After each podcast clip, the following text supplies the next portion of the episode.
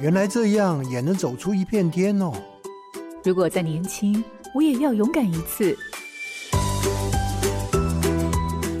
欢迎进入找寻天赋的道路，这里有故事，有方向，最重要的还有愿意陪伴、勇敢探索的你。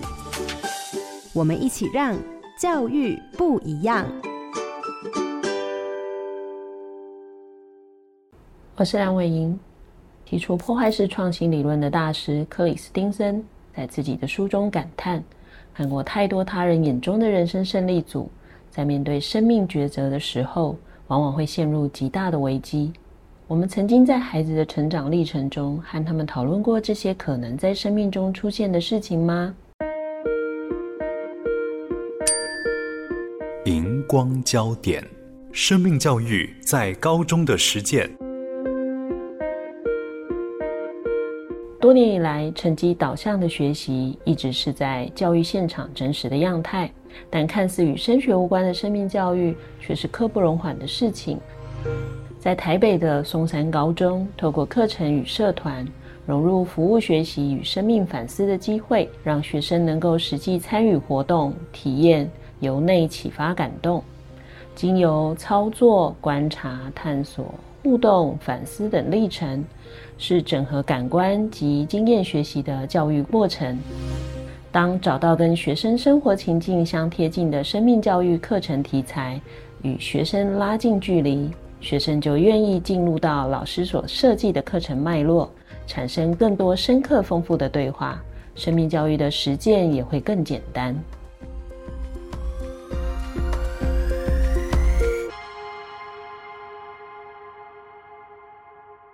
各位好家庭联播网的听众朋友，大家好，欢迎收听《教育不一样》节目。本节目每周六上午八点在好家庭联播网、台中古典音乐台 FM 九七点七、台北 Bravo FM 九一点三联合播出，还有 Podcast 上也可以听到哦。我是蓝伟莹，今天要进行的是高中不一样的单元，要跟大家聊聊生命教育在高中的实践。今天节目中邀请到的是台北市松山高中的张光源主任，光源早安。早安，各位听众，大家好。嗯、呃，生命教育是从高中九九课纲就已经是列为必修的课程了。在高中的三年里面，只有一个学分。一零八课纲后，生命教育仍然维持一学分的必修，但多了选修的课程可以开设。那它涵盖的范围呢，很广，包含伦理学、生死学或情感的这方面。那内容很丰富，也跟生活息息相关。但是短短的几个学分，似乎完全没有办法能够说尽。松山高中不仅在规范的课程里头进行生命教育，在学校的许多环境营造或活动规划，也都将生命教育融入其中，期望能够带给学生不同的生命觉察跟意义。我想今天的节目，我们可以从他们学校的分享里头，对于生命教育的实践有更多的认识。那我想一开始就先请光源来跟大家说一下，你在学校里头担任的是什么样的工作？那这个工作跟生命教育的推动又有什么关系呢？好，谢谢伟莹哈。首先，我也想要介绍一下我的工作。我在学校呢是生命教育老师，那也教师兼行政工作。目前担任的是学务主任。那这个工作呢，其实跟生命教育，我觉得是有很大的关联性哈。呃，我能够担任这一个学务主任的工作，我蛮感恩老天爷给我这样一个机会，让我在各种学生活动当中，能够试试着去思考说。将生命教育的一些内涵来做结合，然后甚至能够实践，我想可以先跟大家做一个说明的。嗯。其实我们以前小时候听到学务主任哈，以前叫叫呃，以前叫什么训导主任哈，就是看到就赶快走路小声一点呐、啊，衣服赶快穿好啊，裙子赶快折的地方放下来哈。那其实这几年学务主任应该说训导处早就改成学务处，学生事务嘛。是，所以其实也许很多家长会觉得，这不是管人的机构吗？怎么还在做生命教育哈、嗯？所以其实这也是很特别，高中在转变的一个部分哈、嗯。那刚刚我一开始也说。说其实生命教育在前一波课纲就已经有了哈，其实，在台湾的教育现场已经有超过十年的时间。可是我在猜想，应该蛮多人不清楚，因为他也不过就一个学分。那您你刚刚也说了，你是生命教育老师，那能不能从生命教育的专业告诉我们，在高中的生命教育课程里，到底包含了哪些内涵呢？嗯。呃，其实生命教育它在课纲当中有很明确的说明，然后，但我先从简单的先说起。就我认知的生命教育，我常常跟学生说，生命教育是什么？没有那么多高深的学问，就是好好的活的一个人的样子。那什么叫活得一个人的样子呢？当然，他就可以细谈到比较属于学术的部分，比如说你如何做价值的选择，做思辨这个能力的提升，甚至呢，你还可以回到自己的身上去思考自己想跟做能不能合一。那在这个地方发现了什么有限性，然后甚至呢，能够再更进一步的去理解说，到底我生而为人，我的目的是什么？呃，我我的目标在哪里？那我我怎么样去达成那个目标？那以及我用什么样的方法去实践它？所以这一切都在生命教育的范畴内。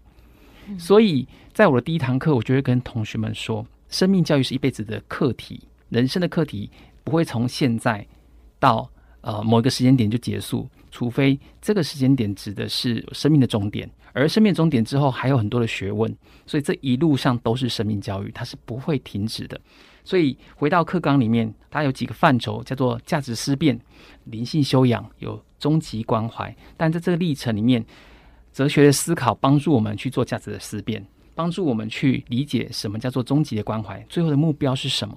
那在灵性修养跟终极关怀当，他回到人是怎么一回事？那怎么样过一个好的生活？而这个好的生活，绝对不是只顾自己而已，跟你身边的人的联动影响都包含在内。所以，这是我认知的生命教育，也是课纲当中呃也有提到的这个领域跟范畴。但是，我很期望把它实践到真正的生命里面。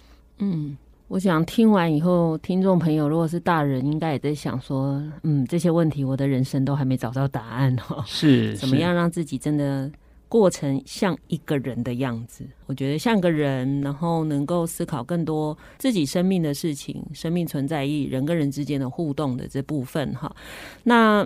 听起来它就不像是一学分可以处理完的事情 哦。我想当时能抢到一学分，应该已经是已经很不容易了哈。Uh, uh, 因为其实以这个内容，真的我觉得三年都是必要的哈。尤其高中真的是已经快要变大人的那个前面的这个阶段，uh, 所以其实应该是很辛苦。我我我其实也想再问的就是说，因为其实原来在高中是没有这个科目的，然后好像。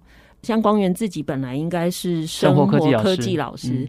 我自己认识到很多生命教育的老师本来都有别的教师证。嗯，好，那我们岔出去不谈松高哈，谈你自己。嗯，当时怎么会想要再去拿一个教师证呢？嗯，而且你看你是生活科技，对不对？你看传统对我们这种工程人的误解就是这些人怎么会关心这种事？哈，非常实务，非常理性，对嘛？怎么会去修这么感性跟这么思考性的事情？好，那当时怎么会做这个决定？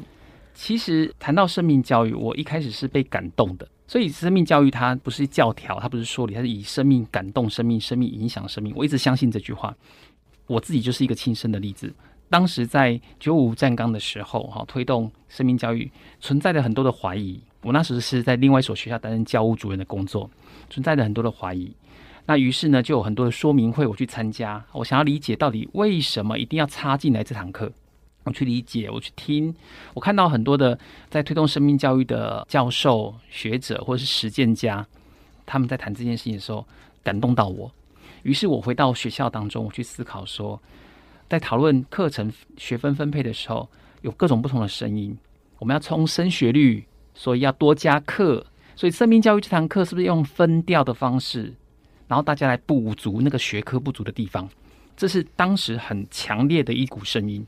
可是我对我自己生命的感动是产生一些冲突的，因为我担任教务主任的工作，我会希望说，我们应该要回到呃这个课纲啊的理想，那我就自己跳下来，没有老师没关系，那我自己来参与培训去取得学分，我来教生命教育。我有课，我不是为了抢课，而是我想要认真的看到这件事情它是可以被实践出来的。所以没有老师，那我自己来，花了两年的时间去台大修这个高中教师的第二学分。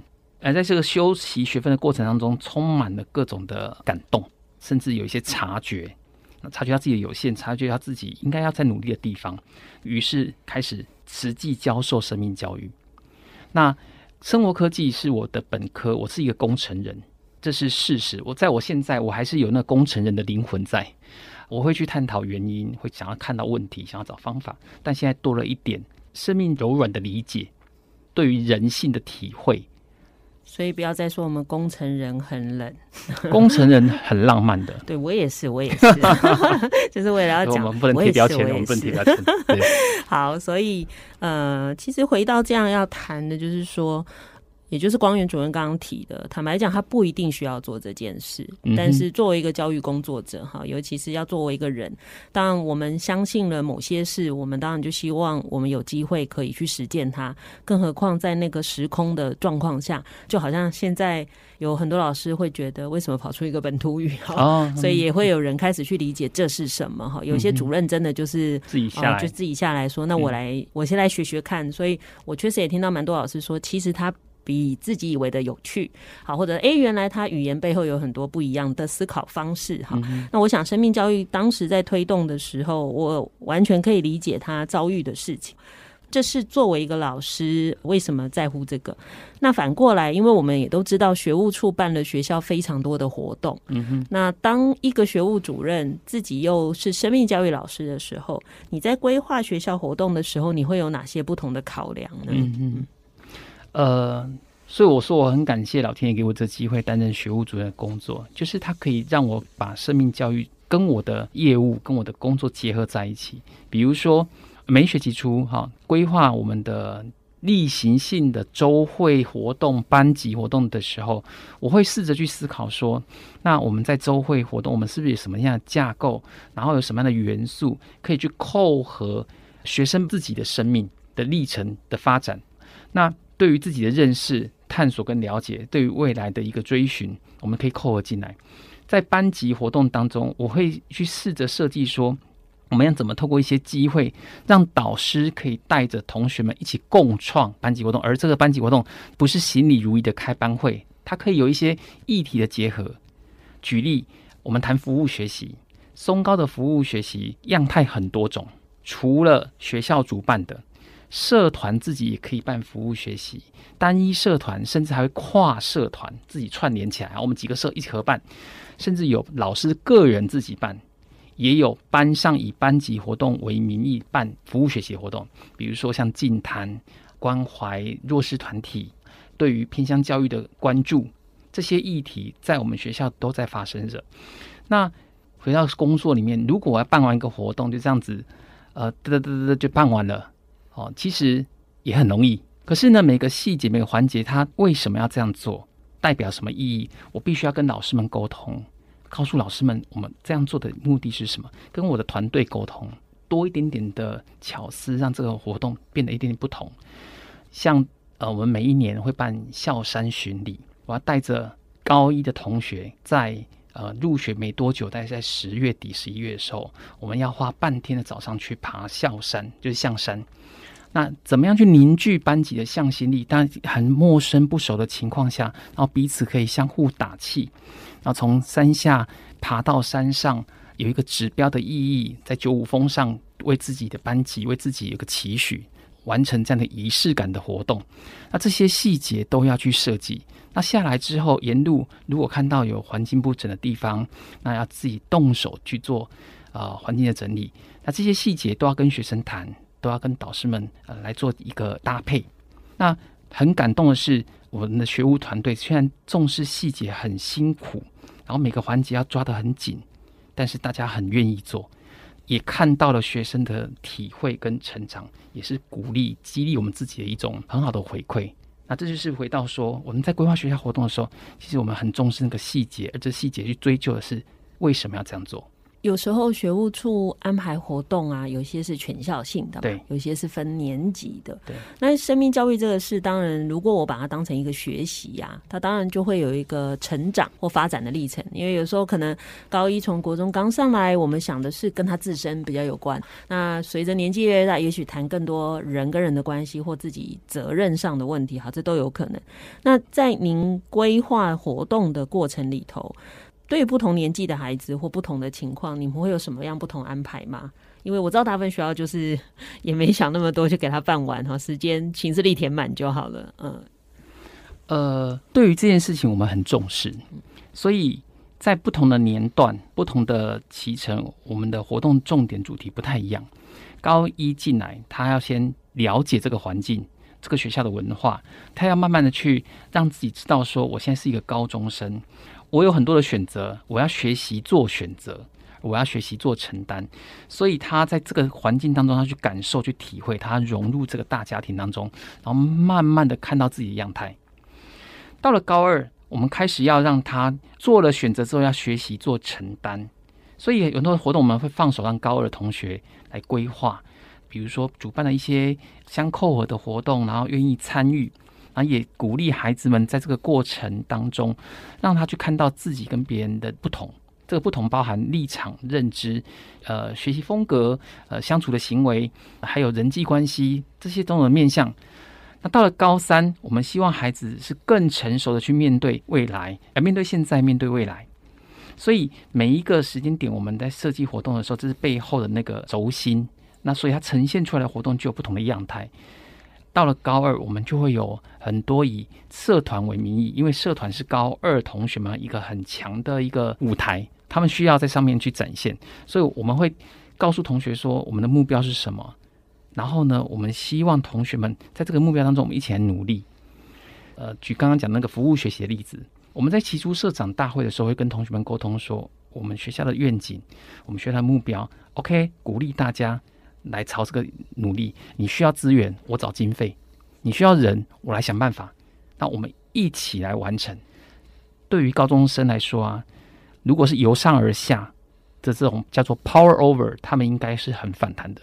我一直希望我自己的学务工作是 power with，跟你们同行，这样子的过程，慢慢的孩子就会越来越懂得自己负责、自己承担。当然，到了高三，他就要慢慢的去盘整我这三年的经历，重新再为自己调整脚步。所以高三我们会花很多时间在自己现状对于整个参与历程的一个回顾跟感恩。那这是我们三个年级段在设计的时候有一些考量在这里面。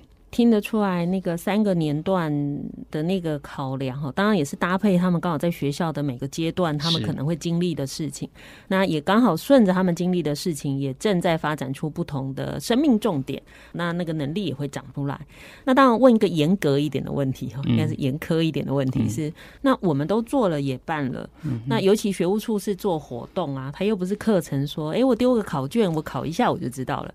那像这种我们不是在课程内的，他比比较是潜在课程这部分，那即便我们做了很细致的规划，那通常我们是用什么样的方式来确定我们这一次其实期待在学生身上发生的或改变的事情发生了呢？那这要怎么确认呢？嗯，这的确是一件很难的事情。我们鼓励孩子在这个历程当中看到自己，所以学务处的团队，包含我自己，我们在这个历程当中，我们也要看到学生。当然，看到学生的历程，也会看到我自己啊。但是看到学生，我们要它不像学科方式是纸笔测验呐、作业啦，来检视学生的呃绩效成效了哈。可是对于我来说，我在设计各种活动或者是规划各种活动的时候，我们都希望多一点东西，就是同学们自己试着为自己留下一些记录。一些轨迹，这里当然是现在很热门的所谓说学习历程。可是我们不会为了升学而谈学习历程，因为这太功利了。我觉得这就反生命教育了哈。当然，这是我个人的看法。我会鼓励孩子们，呃，留下一些资料，然后让自己在高一很懵懂的时候，高二担任干部，到了高三你要回顾，你会看到自己成长的步调跟轨迹出现，然后你会感到自己的面貌越来越成熟。我们怎么样去验证呢？我们鼓励同学自己提供这些证据文本，让学务处可以来跟大家分享。那借由同学跟同学分享，就会替代掉传统的上对下的说教，这是同学们自己分享的哦。所以我们会创造一些机会，是鼓励同学们愿意站出来。举个例子来讲好了，在学校活动里面最常看到是那种很喧哗的。很很热闹的，比如说跳舞、唱歌啦，这个都很棒。我们也注意到有些孩子是比较内向的，所以当我们在展现成果的时候，我们会刻意让不同样态的孩子都有展现的机会。所以我会设计一些静态展的活动、文化祭，甚至他们有一些发表、有一些情境，让他们能够站出来。当他们站出来之后，我就会知道说，嗯，他们愿意，然后慢慢看到一些效果出现，然后这些他就会。慢慢的影响出去。所以从证据来说，我会看到，当不同的样态的社团、学生活动出现，然后越来越多的孩子们主动，主任，我想要成立一个什么社团，主任，我想要做一件什么事，主任，我想要办一个什么活动，这些都算是证据。当孩子他在检视他三年的历程里面，他会去想到说他参与过什么的，然后会试着想要整理的时候，我也觉得他也是一个证据，因为孩子们有感受到。那当然这个部分就需要。师长的看见，所以师长很重要。嗯，对啊，师长有时候一句话哈，孩子就会突然冲很快。那也可能因为一小句话，孩子就再也不做那件事情了哈。对，所以那个引导哈，还有就是那个指引其实重要，因为有点像我们在帮他加燃料了。嗯，燃料加进去，他就会冲了。那那当然，我觉得刚。至少听到的是，光源提到的是，我们还不止办活动。我除了关照不同年纪，我还关照不同特质的孩子。因为很多学校的活动可能就 prefer 某种孩子，所以你就会发现有些孩子永远没有机会可以告诉别人。我我们不要说表现，其实也不见得每个孩子都爱表现，嗯嗯，但他可能没有机会用他擅长的方式来告诉别人他获得了什么或感受到什么。所以其实这也是一个，我觉得现在的学校都很用心在。照顾到个别化跟差异化的部分，不然过去我们自己求学的年代，你就会发现，永远就是某一种人才会变明星，其他人都是来陪读书的。嗯哼，真的会这样。那当然，这样听起来啊，其实就像你刚刚讲的，其实它是一个不容易跟很细致的工作，不止你自己要规划，你的伙伴们要愿意跟你一样做那么麻烦的事。我猜想，他们最开始一定说，主任以前都没有这么麻烦。主任，我们只要弄下去就好了。主任，你为什么都要答应学生？这样我们增加很多事情，我们就不要同意他们不就好？我想一定都会有这种声音，导师也一定觉得说，哈，为什么这么麻烦？包含连班会，哈，还要讨论这个，其实也就跟以前不一样。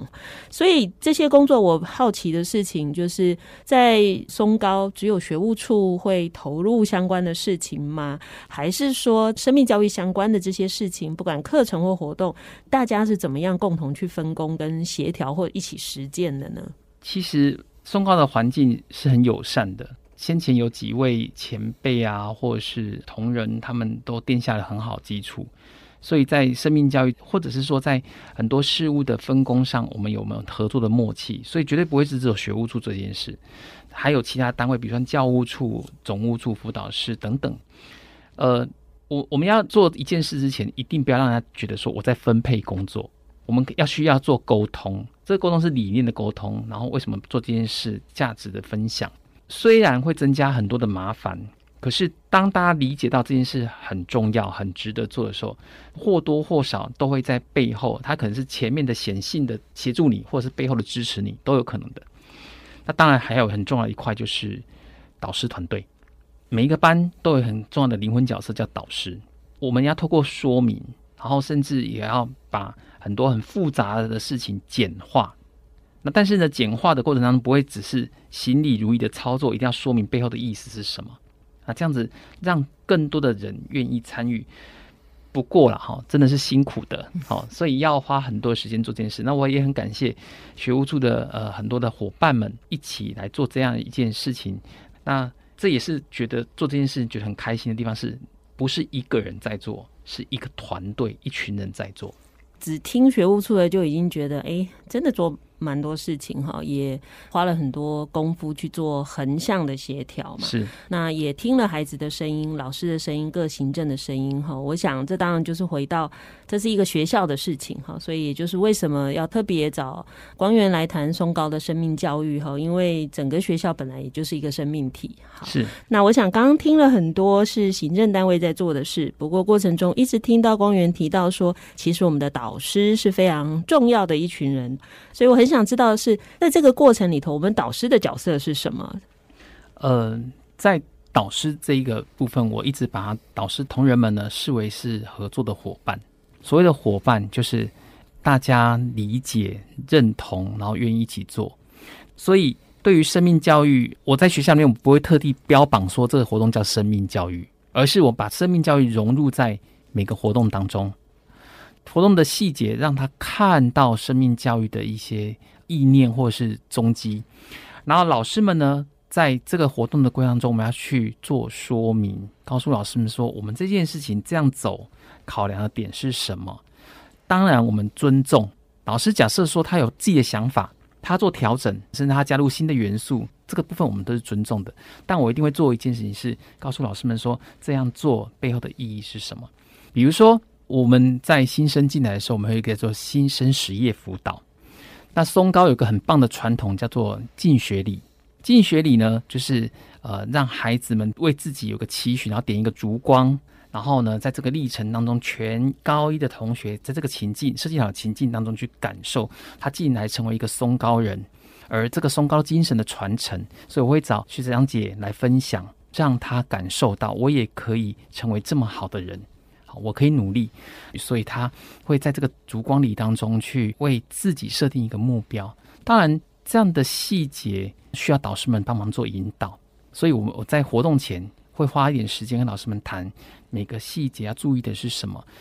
例如说，从一开始学生进到这个情境里面，导师可以让同学们先感受说：“诶，松高精神是什么？”然后配合前面学长姐的分享，配合我们的现场的情境，慢慢的进到这样的一个状态里面。好，那跟着活动再走。我们也会让导师有时间跟同学们说说话。如果没有做一些呃介绍说明的时候，导师可能觉得很困扰。做这么的呃叫做洒狗血的活动，它的意义是什么？嗯，好好滥情，可不可以很快就结束啊？为什么要吹蜡烛呢？是不是很麻烦？是不是很危险？对，我们是要让老师理解说，这样的设计的细节意义是什么。当然，老师们所担心说啊，会不会有危险啊？我们旁边就要做好各种安全的措施。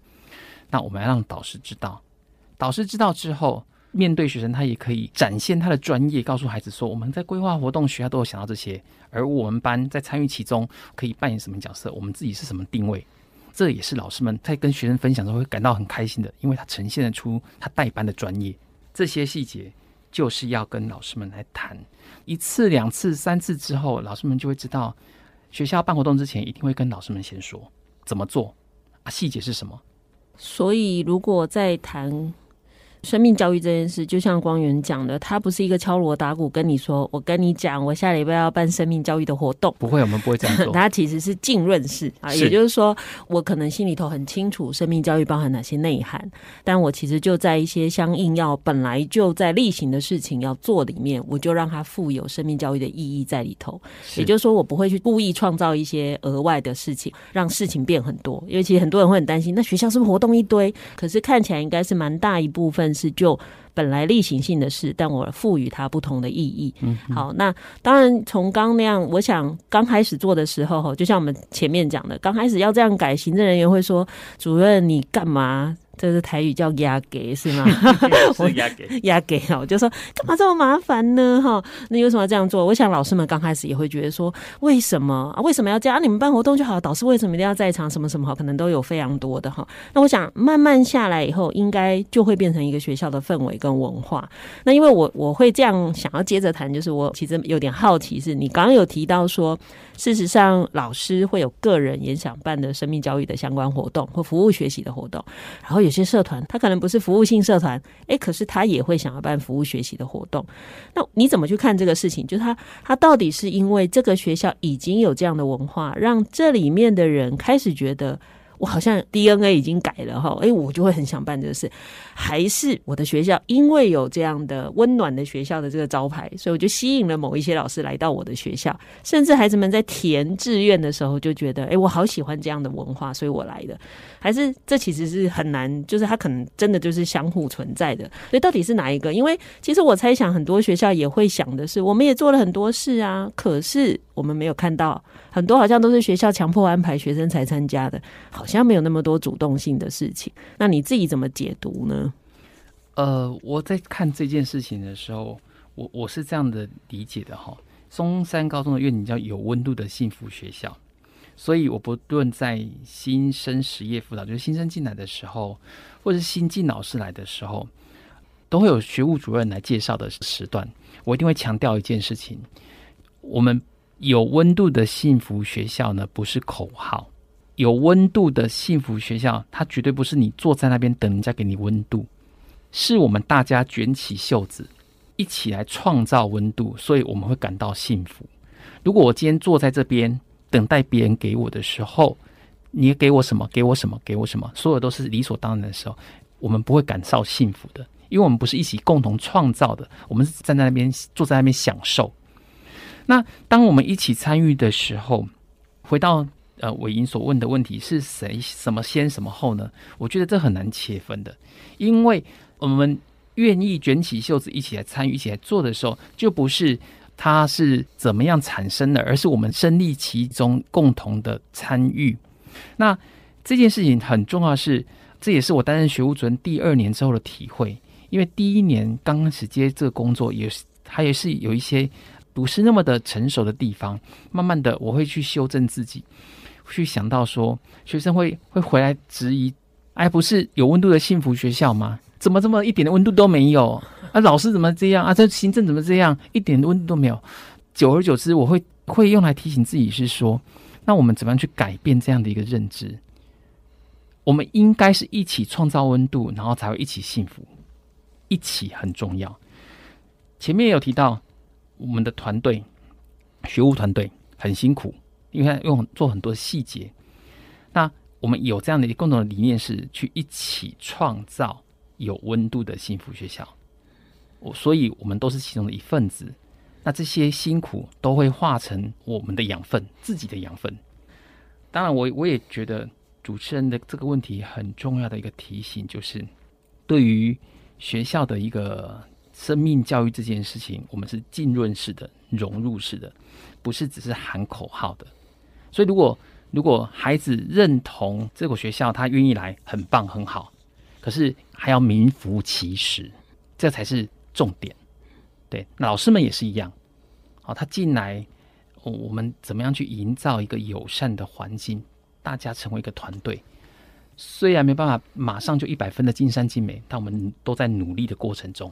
嗯，对，生命本来就是在发展的过程中哈，所以如果有人会说啊，你不是说你是生命教育的学校，我怎么进去不觉得还是找得到毛病啊？这就对啦，因为这个生命三年就换一批新的人，所以他是不断的在成长的生命哈。老师们也是随着年纪的增长，老师们的生命也在改变，就是一个有机体。所以它其实就在持续的发展当中。所以其实我会这样问，是因为我刚好也认识很多松高的好朋友哈，就常在脸书上看到，哇，怎么又去进滩？哇，怎么去找流浪狗了？啊，怎么又去洗车？啊，这个学校怎么？对，你就会真的知道说，哎，每个学校真的它的特点都不同。就好像我们前几集访问的丽珊，永远都看到啊，这又去比赛啊，那又科展。我想这也就是回到学校真的会有一个教育理念，一个中心的思想，然后在各个面向上都去做这样的事。实践哈，那刚刚听到那个温度哈，我们这个科学人脑袋就跑出一个很不可爱的画面，就是你知道我们在讲温度啊，本来就是一个物质内的各个粒子快速碰撞后，对外就会量到温度了，所以里面的人跑越快越热情哈，那个动能越大，外面的温度就越高。所以就像刚刚光源讲的，是每一个人都要把袖子卷起来，每一个人都有动能，那我们才会。创造高温嘛，嗯，好，所以这个不是说外面加热就怎么样哈，有点其实最终是你要动起来。嗯，那因为你看到，就算我加热，你之所以温度会提高，也是因为你里面的粒子动起来哈。嗯、所以不管外部给机会还是内部自发的哈，总之不管是对的人来了，还是来了变对的人，嗯、那他都是松高一个很特别跟在乎的事情哈。嗯、所以你看，我们科学也是很有人文的，相当科学，真 的真的。那其实高中刚好是一个很特别的年纪哈，因为高中开始不像国中，也会有他的叛逆，但是高中的叛逆。会在不同地方，尤其是这几年，其实整个学务处最辛苦的点就是学权开始提升了，也就是有很多规定，有很多事情不能再处罚，不能再管理哈，所以学生其实会有很多方式帮自己争取跟发声，也很多的自由权这样子。那因为你的角色刚好又是学务主任，所以我有点好奇的就是说，你会不会有冲突？比如说你总是会遇到一些管理的时候。那这时候你又不可能，就是管理跟你呃生命教育的实践这两件事，对你来讲它是冲突或矛盾的吗？我觉得一点都不冲突，甚至呢，我觉得它是一个相辅相成的。呃，我很少用管理这个角度哦，我比较多的思考都是叫做对话。比如说，同学们对于某些制度规章可能有不同的见解，甚至他觉得它不合理，需要调整。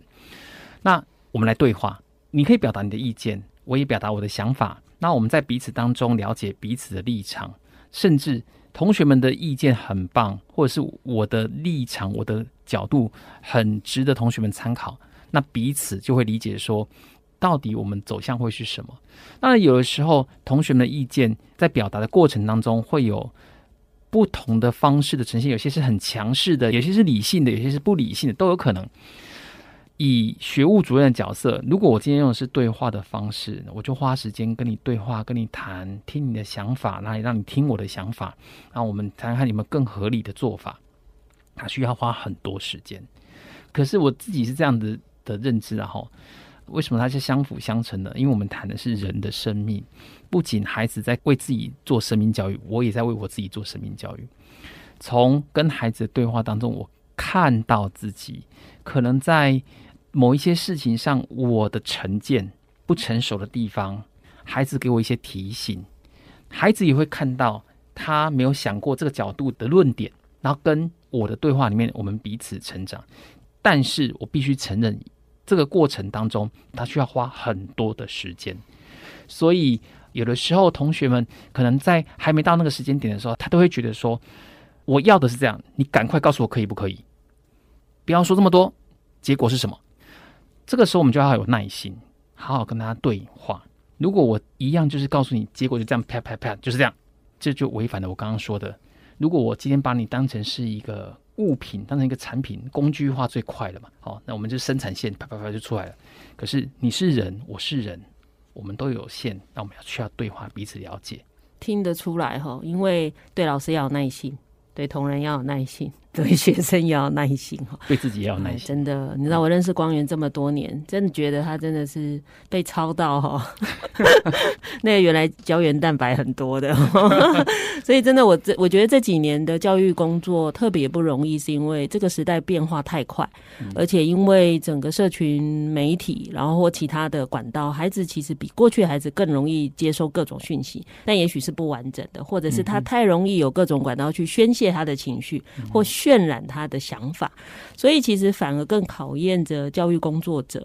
也就是说，这个生命正在发生他成长过程中一个很重要的转折点。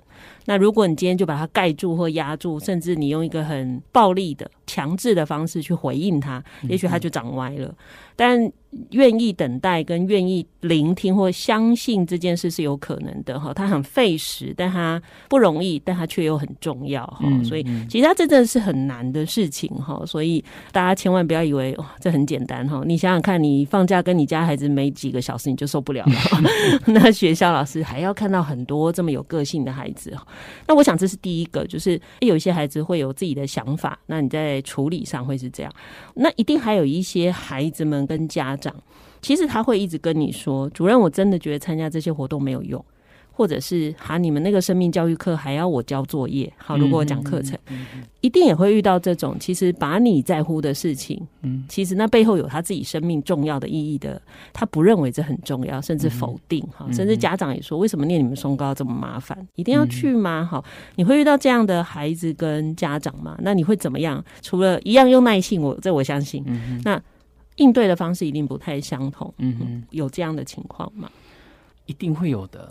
其实现在在分享这些历程，感觉很容易，讲一讲就过去了。这背后有很多的折冲，有很多的呃来来去去的妥协，最后的结果的妥协。我我们试着让孩子、让家长知道我们为什么这样做，但是我们也要同样有一个包容性，就是孩子他需要时间，家长也需要时间去理解。甚至呢，他需要有机会做不同的选择。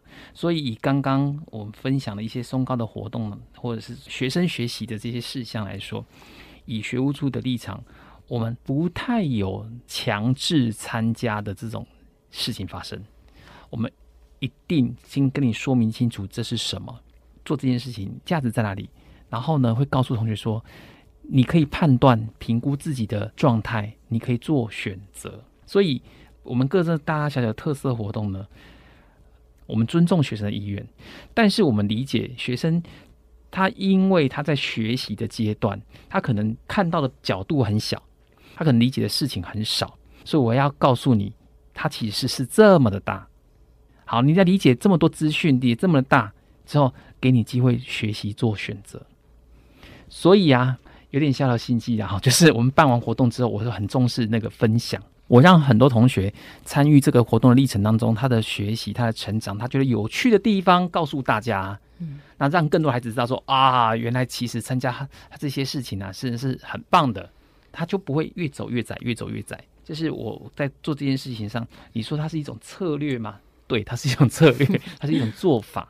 但也，我也相信说，透过学生告诉学生，会比师长啊讲一百遍来的有效啊。嗯、对，这就像你一开始讲的，用生命影响生命嘛。哈，有时候你告诉他这件事很棒，都不如让他看到有些事的改变，或者是为什么跟我一样的人，或者是为什么我的好朋友会觉得这件事这么重要呢？他不能理解，但是怎么样都远比老师直接告诉你为什么你一定要这样来的好。那当然，这么多年下来，我觉得你接触了这么多的孩子，参与相关的事情，有没有什么你特别有印象？你觉得在孩子们身上看到很很棒的故事跟改变，然后让你更坚持要做这件事情呢？在要上节目之前，我我自己呢有想过这个问题，就是我可不可以举几个学生的例子呢？后来我想一想，哇，好多例子哦，好多故事哦，那每个故事都不太一样。对我来说都有不同的启发点，或者是对我不同的支持的力道。我举前几年遇过的一个学生，他是一个很有个性的男生。对于学校的一些大小活动，他可能很帅气的看着你，到底要变什么把 戏哦。其实，在当下还蛮头痛的。他很有个性，想来就来，想走就走。那刚好我也是他们班的生命教育课老师，还好我那时候。